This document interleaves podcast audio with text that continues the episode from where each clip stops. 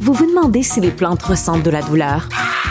Ou encore, comment est-ce que les daltoniens voient le monde? Le balado en cinq minutes est pour vous. Explorez la science, l'actualité et l'histoire en un temps record. La Feu, en collaboration avec le gouvernement du Québec, est fière de propulser la série Balado en cinq minutes. Ne laissez pas les questions sans réponse plus longtemps. En cinq minutes, disponible sur l'application et le site cubradio.ca.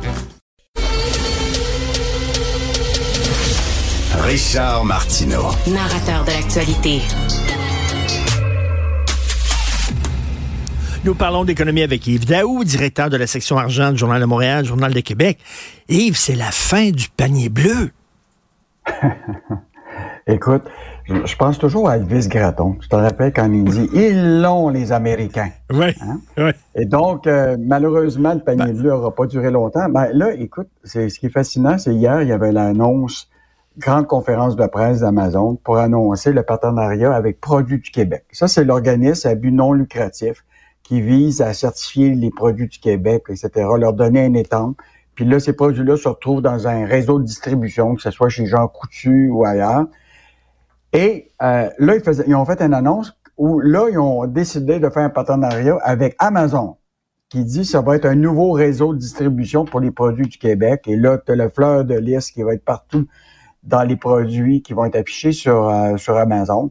Donc, quand même une bonne nouvelle. Parce ben, attends, mais ça va ben, fonctionner comment? Mettons, là, je veux m'acheter, euh, je sais pas, un T-shirt, là, je vais sur Amazon, puis là, il y a plein, plein, plein de T-shirts, puis il y en a un où il va avoir la signe du Québec. Exactement. Ça va être l'étang, ça va être l'étang produit du Québec. Là. Donc, euh, bon, évidemment, on sait très bien que les Québécois, c'est leur, site privilégié pour faire l'achat de, de, de, hmm. produits.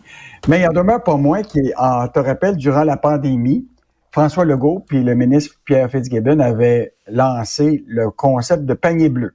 C'est-à-dire qu'on était pour concurrencer Amazon avec les produits du Québec, etc.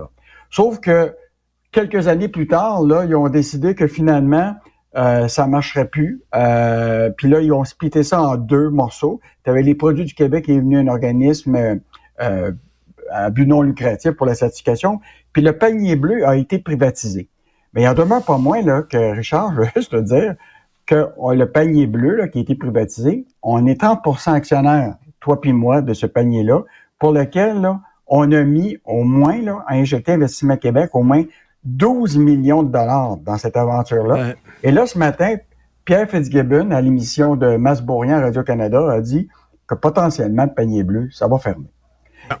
Écoute, c'était probablement écrit dans le ciel ben depuis un bout de temps parce que juste te rappeler que Investissement Québec, qui est le bras financier du gouvernement du Québec, qui a lui-même investi dans le panier bleu, ben, ses fonctionnaires faisaient des formations auprès de PME du Québec pour voir comment bien placer leurs produits chez Amazon.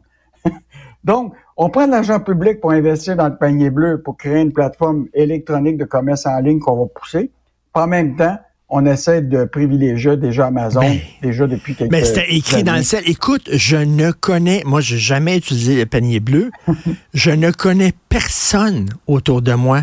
Que, il y a une collègue ce matin qui me dit qu'il l'a utilisé une fois.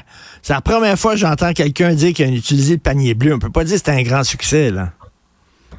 Mais Richard, il va falloir se poser la question, puis on va la, on va la gratter, cette, cette histoire-là. C'est, rappelle-toi, quand il y a eu la privatisation, là, on a comme racheté, on a privatisé, on a acheté de Plateforme Agora. On a créé une nouvelle société qui s'appelle Plateforme Agora, qui est l'entité qui gère la marque Panier Bleu, et pour lequel là, on a 12 millions dans cette aventure-là. Ben oui, il est allé ce 12 millions de dollars-là. Écoute, 12 millions, c'est beaucoup d'argent. Là. Tu sais, on parle de Arrive-Can, qu'on a mis des millions dans une application qui, qui, qui, ne fonctionne plus parce que personne ne l'utilise maintenant. Mais là, on a un panier bleu pour lequel on a mis 12 millions de dollars, puis que personne va visiter, puis que personne va utiliser, puis qu'on annonce la mort déjà euh, par le, ministre de l'Économie. 12 ah. millions, c'est trois pieds carrés du nouveau toit du stade. Il n'y a rien, là. Ben, c'est du pocket money. C'est du screening, comme on dit. Alors, euh, tu veux nous parler de la filière électrique? En fait, Richard, bon, tu sais là que présentement, là, on va vite dans tout. Parce que là, on a découvert, il y a, tu comprends-tu, il y a quelques mois, quelques années ou à peu près deux ans, qu'on manquait d'électricité.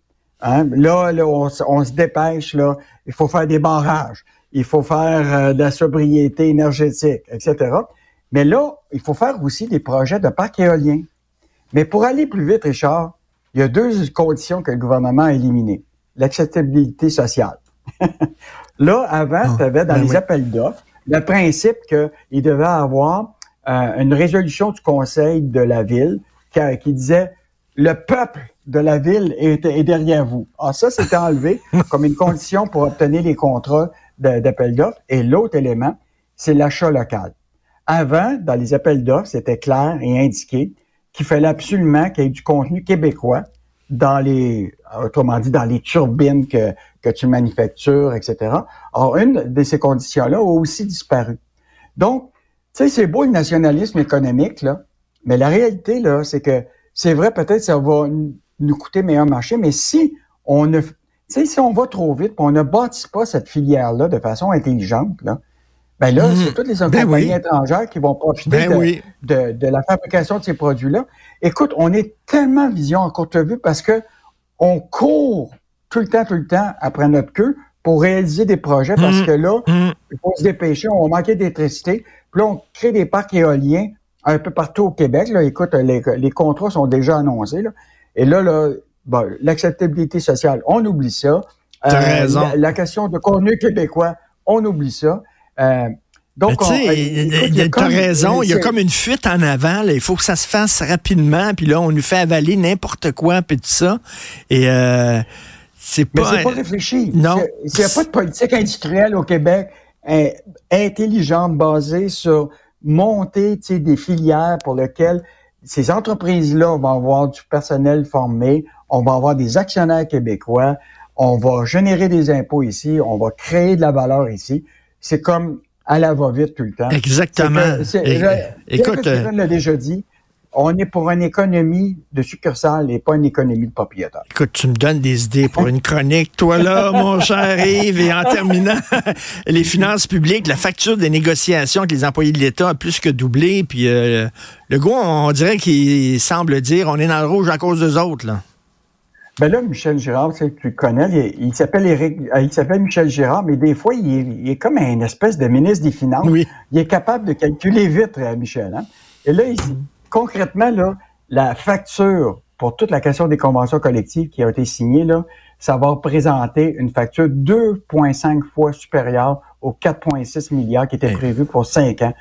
Donc, ça va nous coûter 7 milliards sur 5 ans pour couvrir toutes les augmentations. En fait, on rappelle que l'augmentation euh, prévue, là, ça va être 17,4 sur 5 euh, ans. Et initialement, le gouvernement avait prévu là, des augmentations qui étaient de 11,5 dans son budget. Donc, euh, les Québécois se posent, est-ce qu'on va-tu avoir des meilleurs systèmes d'éducation? Est-ce qu'on va avoir un meilleur système de santé? Est-ce qu'on va avoir avec tout l'investissement qu'on met maintenant?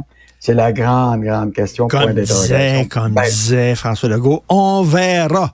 Merci beaucoup, Yves Daou. À demain. Salut.